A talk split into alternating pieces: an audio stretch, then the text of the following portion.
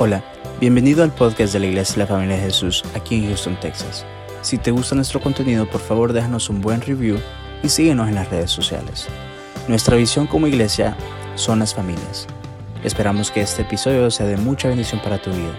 Somos tu familia pero yo creo que es la presencia del Señor que siempre nos está llamando a adorar y adorar y adorar. Es una, fue un tiempo hermoso para mí y es un privilegio lo que hoy voy a compartir en esta noche y voy a vamos a meditar en la historia o en el relato de dos seguidores de Jesús que deciden regresar a casa. Pero antes de que ellos regresen, eh, se encuentran con algo que no estaba en sus planes. Pero el relato comienza con unas mujeres, con unas hichas valientes que se levantan temprano para llevar especies aromáticas al sepulcro. Ellas habían decidido llevarle al cuerpo de Jesús eh, perfumes, pero resulta que ellas van y se encuentran con una sorpresa. Jesús no estaba en el sepulcro. Ellas asustadas, dice que ponen su rostro en tierra, pero de repente aparecen dos ángeles con vestiduras resplandecientes y les dicen a ellas, ¿por qué es tan triste? ¿Por qué ustedes están buscando entre los muertos a uno que está vivo? ¿Se recuerdan? Les dice lo que les dijo en Galilea. Ellas entonces se recuerdan lo que les había dicho Jesús en Galilea, que era necesario que el Hijo de Dios padeciese todas estas cosas, que iba a ser entregado, que iba a ser llevado a la cruz y que al tercer día iba a resucitar. Cuando ellas escuchan esto, salen corriendo a buscar al resto de los discípulos que estaban reunidos en un lugar llegan y le dan la noticia y le dicen una noticia muy importante. Ha sucedido algo inesperado. Jesús no está en el sepulcro, ha resucitado. Pero Pedro, que era uno de los más que amaba a Jesús, dice que sale corriendo al sepulcro a ver si era cierto lo que aquellas mujeres habían dicho. Porque a ellos le parecía locura lo que aquellas mujeres habían visto. Y es que cuando hay veces, a algunas personas les parece locura una buena noticia, a veces no lo creen, a veces quedan como que no, eh, no saben lo que está diciendo. Pero resulta que estos dos discípulos de los cuales, o dos seguidores de los que vamos a estudiar esta noche, aún oyendo lo que las mujeres dicen y que Pedro sale corriendo a ver si es cierto y que en verdad, como ellas habían dicho, así sucede. Pedro encuentra que no está el cuerpo de Jesús y sale de regreso. Así que ellas llevan esta gran noticia y estos dos discípulos, aún en consecuencia de esto, deciden regresarse. Yo quiero que me acompañe esta noche a Lucas. Lucas, el último capítulo de Lucas es impresionante, porque se trata de historias que, fueron, eh, fueron específicamente relatadas exactamente lo que sucede en este momento de la resurrección de nuestro Señor Jesucristo. Entonces, está Lucas 24, vamos a leer del 13 al final, o sea, no hasta el final, lo, lo vamos a leer hasta el 33, 34. Así que si usted no leyó Biblia esta semana, ahorita sí la va a leer conmigo. ¿De acuerdo? El tema yo le puse, me pareció importante el tema, Jesús abre nuestros ojos. Jesús abre nuestros ojos. ¿Estamos? Voy a leer de la NTV y dice así. Ese mismo día, dos de los seguidores de Jesús iban camino al pueblo de Maús a unos 11 kilómetros de Jerusalén. Al, ir caminando hablaban acerca de las cosas que habían sucedido. Mientras conversaban y hablaban, de pronto Jesús mismo se apareció y comenzó a caminar con ellos. Pero Dios impidió que lo reconocieran. Él les preguntó, ¿de qué vienen discutiendo tan profundamente por el camino? Se detuvieron de golpe con sus rostros cargados de tristeza. Entonces uno de ellos, llamado Cleofas, contestó, Tú debes de ser la única persona en Jerusalén que no oyó acerca de las cosas que han sucedido allí en los últimos días. ¿Qué cosas? preguntó Jesús. Las cosas que le sucedieron a Jesús, el hombre de Nazaret, le dijeron. Era un profeta que hizo milagros poderosos y también era un gran maestro a los ojos de Dios y de todo el pueblo. Sin embargo, los principales sacerdotes y otros líderes religiosos lo entregaron para que fuera condenado a muerte y lo crucificaron. Nosotros teníamos la esperanza de que fuera el Mesías que había venido para rescatar a Israel. Todo esto sucedió hace tres días. No obstante, algunas mujeres que de nuestro grupo de seguidores fueron a su tumba esta mañana temprano y regresaron con una noticia increíble. Dijeron que el cuerpo había desaparecido y que habían visto ángeles quienes les dijeron que Jesús está vivo. Algunos de nuestros hombres corrieron para averiguarlo y efectivamente el cuerpo no está, no estaba tal como las mujeres habían dicho. Entonces Jesús les dijo, qué necios son, les cuesta tanto creer todo lo que los profetas escribieron en las escrituras. ¿Acaso no profetizaron claramente que el Mesías tendría que sufrir todas esas cosas antes de entrar en su gloria? Entonces Jesús los guió por los, por los escritos de Moisés y todos los profetas explicándoles lo que las escrituras decían acerca del mismo. Para entonces ya estaban cerca de Emaús y del final del viaje. Jesús hizo como que iba a seguir adelante, pero ellos le, suplicaron, quédate con nosotros esta noche, ya que se hace, eh, ya que se está haciendo tarde. Entonces los acompañó a la casa. Al sentarse a comer, tomó el pan y lo bendijo, luego lo partió y se lo dio a ellos. De pronto se les abrieron los ojos y lo reconocieron y en ese instante Jesús desapareció. Entonces se dijeron el uno al otro, ¿No ardía nuestro corazón cuando nos hablaba en el camino y nos explicaba las escrituras? En menos de una hora estaban de regreso a Jerusalén. Allí encontraron a los once discípulos y a los otros que se habían reunido con ellos, quienes decían, el Señor ha resucitado, de verdad se le apareció a Pedro. De verdad se le apareció a Pedro. Y es que todavía lo dudaban. Estos dos seguidores toman el camino a Emmaús. Estaban regresando. Mi entender es que ellos se habían desilusionado. El camino de Emmaús es el camino de la tristeza, el camino del desánimo, el camino donde la esperanza se había perdido, el camino donde ellos dijeron, Jesús era el que nosotros pensábamos que iba a guiar a Israel, que iba a ser un rey y que nos iba a libertar de la esclavitud o del imperio romano.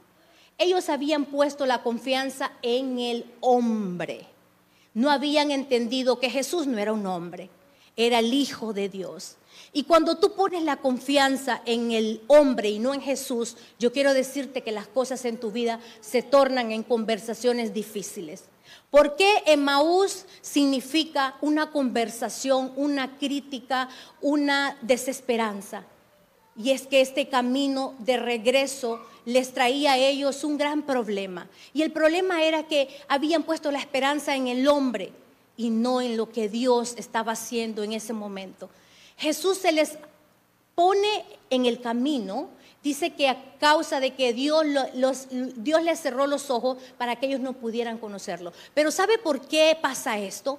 Por la incredulidad de nuestros corazones. Estamos caminando con Jesús, pero no vemos a Jesús caminar con nosotros. Estamos mirando que Jesús nos está guiando, pero nosotros no estamos mirando que somos guiados por Jesús. Jesús camina con ellos y les pregunta, ¿De qué están hablando? Ellos le dicen, bueno, ¿acaso eres la única persona en Israel o en Jerusalén que no te has enterado de lo que ha pasado? Era, en ese momento, era la noticia que estaba dando revuelo en Jerusalén. Imagínense si esa noticia hubiera sucedido ahora en este tiempo, que las redes sociales son, como dicen, la noticia del día. Imagínense si hubiera hecho una noticia viral de que Jesús, el que debía de liberar a Israel había sido condenado a muerte, y era el tercer día y no había pasado nada, porque lo dudaban.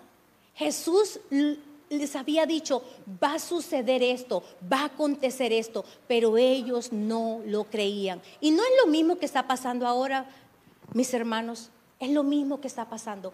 Jesús nos está guiando por el camino, nos ha guiado durante todo este tiempo. ¿Y qué hacemos nosotros? Tenemos una venda en nuestros ojos, lo dudamos, a veces no comprendemos, a veces nos atascamos, a veces estamos tristes, por la mínima cosa estamos tristes. No entendiendo que el Cristo resucitado está en medio de nosotros y está caminando con nosotros. Es bien difícil ver que estos hombres habían andado con Jesús, pero aún no le habían conocido. ¿Sabe que Job en cierta ocasión dijo, de oídas te había oído, pero ahora en realidad te conozco? Estos hombres habían caminado siguiendo a Jesús, pero en realidad no le habían conocido. Porque si lo hubieran conocido como el Hijo de Dios, hubieran entendido las escrituras. Porque Jesús les dice, que acaso insensatos que son ustedes, que acaso no se les fue revelado en la ley de Moisés, en los escritos de los profetas, en los salmos. ¿Y por qué entonces están vacilando diciendo que estas cosas no debían haber pasado? no entendieron lo que realmente era lo que Jesús estaba haciendo por ellos. Y es que Jesús para unos era el Salvador. Era el Salvador de aquellas mujeres que lo amaban tanto. Era el Salvador de aquellas mujeres que, que nadie las miraba, pero Jesús les había hecho un espacio a ellas. Para otros era el que les daba de comer. Los seguían porque les daba de comer. Jesús les dijo, ustedes me siguen porque yo les doy de comer. Para otros Jesús era el sanador. Otros venían de muchos lugares para que Jesús les hiciera un milagro. Pero para estos hombres Jesús era solamente un rey en el cual iba a tomar una posición y iba a gobernar a Jerusalén. ¿Cuántas veces has visto a Jesús como, como solamente el de, el de pasada. Sabes que yo tengo muchas experiencias en mi vida. Y una de las cosas que siento y que arde mi corazón es cuando leo la palabra de Dios. Cuando leo la palabra de Dios. Arde mi corazón porque estoy leyendo lo que realmente Jesús dijo. Si quieres escuchar una real profecía, lee la palabra de Dios. Él te va a decir todo lo que tú quieres saber. Hay veces no leemos la palabra y a veces eh, deseamos. ¿Sabe que cuando yo estaba pequeña, eh, uno de mis, ah, cuando yo estaba pequeña, eh, yo deseaba que un profeta cuando llegaba a la iglesia me llamara y, me, me, dijera, dice el Señor, esto y esto y esto.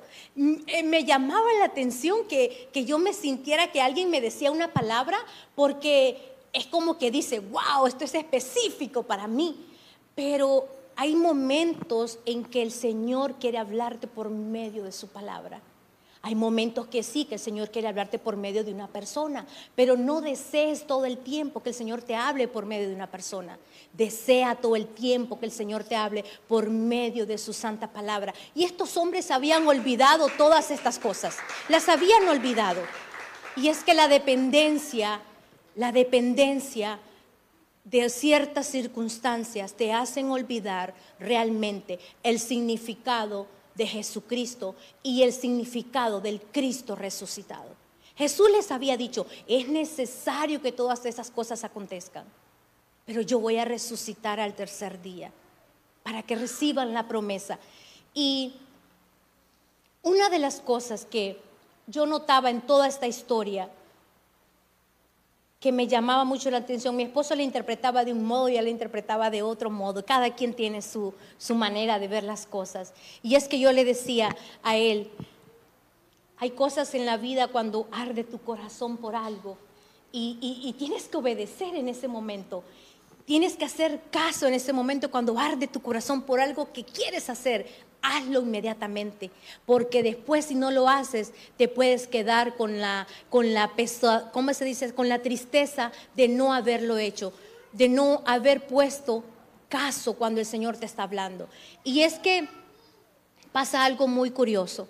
Dice que Jesús se queda con ellos, llegaba la tarde y era necesario, Jesús hacía como que iba a regresar, bueno, como que iba más, más allá pero ellos le insisten, quédate con nosotros, ya se hace tarde. Y hace una parada con estos hombres y sucede un milagro. Dice que entran a la casa, Jesús bendice el pan y luego lo parte y lo da a ellos. Cuando ellos reciben el pan y lo comen, dice que los ojos son abiertos inmediatamente. ¿Acaso no te ha pasado en algún momento que cuando lees la palabra o abres la palabra, tus ojos son abiertos. A mí me ha pasado muchas veces que cuando tú abres los ojos, estás viendo exactamente lo que necesitas comer. Y es el pan de vida, que es la presencia del Señor y es su palabra viva y eficaz, que hace en nosotros que abra nuestros ojos. Hay momentos que las circunstancias te hacen estar ciego y no ves las cosas que Dios tiene para ti. A veces es como que si tú pones un vaso de agua y le pones sal, no pasa nada, ¿verdad? Nada sucede. Pero cuando tú pones un vaso de agua y le tiras un efervescente, esa agua empieza a hacer burbujas. Así debe causar la palabra en nosotros. Ese mover, esa presencia del Señor. Cuando lees la palabra y no estás entendiendo lo que Dios te quiere hablar, es como cuando pones sal en el agua. No pasa nada, no hay ningún efecto.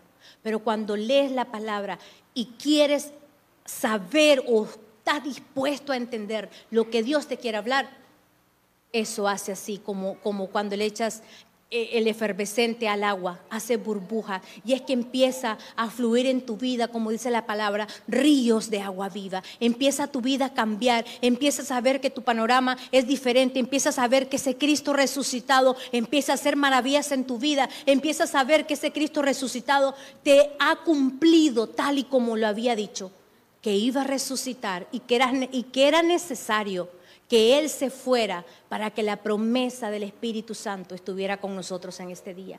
Y es que la gloria de Jesús no quedaba solo en Jerusalén. Esto era lo hermoso de esta historia.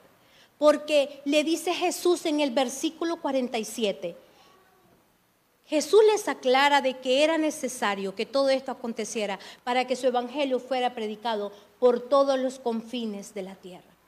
Imagínense que ellos no entendieron que la gloria venidera era por el mundo entero. Ya no era solo para Jerusalén. Jesucristo ya no era solo para Jerusalén, era para los confines de la tierra, para que usted y yo hoy, tengamos libertad en el Señor, para que usted y yo hoy podamos disfrutar de las bendiciones del Señor.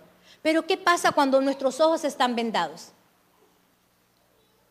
No mira las bendiciones del Señor. Piensas que las bendiciones llegan por tu esfuerzo, por tu, por tu valentía, pero en realidad quizás tenga un 50% o quizás un 20%, yo no sé. Pero el que da la fuerza y el que da las bendiciones es el Señor Jesucristo. Y Él es el Cristo resucitado. Él, es el que ha vencido. Él es el que está con nosotros en esta familia. Él es el que da por nosotros todo. ¿Sabe que Camino a Emmaús trae tristeza y quizás hemos pasado tiempos difíciles, tenemos casi mucho tiempo de estar en un tiempo bastante duro y quizás se torne como si usted va de regreso. A veces siento que como que nadamos en contra de la corriente, pero el Espíritu Santo nos dice, no se preocupen, avancen, caminen, porque el Cristo resucitado está con nosotros y Él es el que está dando el todo por el todo. Jesucristo ha vencido y no es tiempo, hermanos, no es tiempo de que nosotros dudemos de la promesa del Espíritu Santo. Dice que se reunieron todos, en el capítulo termina diciendo que todos se reunieron. Cuando estos discípulos regresan a Jerusalén. Dice que en cuanto los ojos son abiertos, ellos regresan corriendo a Jerusalén y toman menos tiempo del que habían tomado cuando iban de regreso. Pero ahora regresan a Jerusalén para decirle a los discípulos que Jesucristo había resucitado, que se les había aparecido en el camino, que habían partido el pan y que a ver, y en cuanto lo comieron sus ojos habían sido abiertos. Dice que estaban hablando en este grupo cuando Jesús se le aparece y le dice, paz a vosotros dice que todavía ellos estaban asustados, estaban temerosos, no lo podían creer. Jesús le dice, soy yo, soy yo. ¿Acaso un espíritu tiene cuerpo como yo lo tengo? Soy yo, le dice Jesús, no tengan miedo. Todo esto tenía que pasar. Así que dice que los discípulos se regocijaron y le dice Jesús, no se muevan de aquí permanezcan en Jerusalén, porque viene la presencia del Espíritu Santo. Hoy Jesús nos dice, no se muevan, permanezcan en Jerusalén, porque viene la promesa, una promesa en la cual iban a ser investidos de gloria. Y era una gloria que sigue expandir por el mundo entero. Eso fue lo hermoso de la resurrección de nuestro Jesucristo, de nuestro Señor Jesucristo que esa gloria no se quedó allá, sino que abarcó hasta los confines de la tierra. Y esa misma gloria es la que usted y yo hoy podemos seguir expandiendo si usted y yo predicamos las buenas noticias de que un Cristo resucitado está vivo y que viene pronto también. Va a venir otra vez. Y viene por una iglesia que le está esperando. Viene por un pueblo que está firme creyendo las promesas del Señor. Viene por un pueblo que le ha servido y por un pueblo también que le ha buscado. Ese Jesucristo regresa pronto. No es una historia, no es un cuento, no es una fábula, es algo real. Que nuestro Jesucristo regresa pronto y nos quiere hallar reunidos a todos, haciendo su voluntad tal y como Él lo dijo que se cumpliría y que Él estaría con nosotros hasta el fin del mundo. Así que si usted está camino de regreso, yo le invito esta noche que no se regrese a su casa sin haber experimentado la presencia del Cristo resucitado. Que usted viva una vida con seguridad, que usted viva una vida en plenitud con Jesús, que Él está con usted y que nada ni nadie puede detenerlo en este caminar. Así que voy a invitar a, Evan y que cantemos esa canción que cantábamos que sin querer, esa era mi canción que yo iba a pedir esta noche.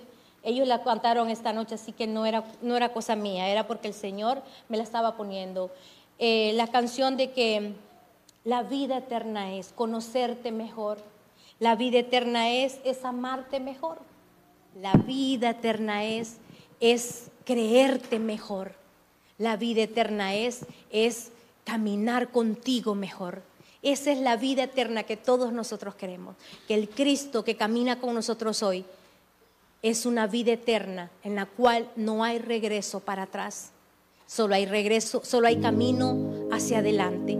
Y si usted quiere vivir en esa vida eterna, párese conmigo y adórele al Señor y dígale que la vida eterna es conocerte y que Él es nuestro deseo.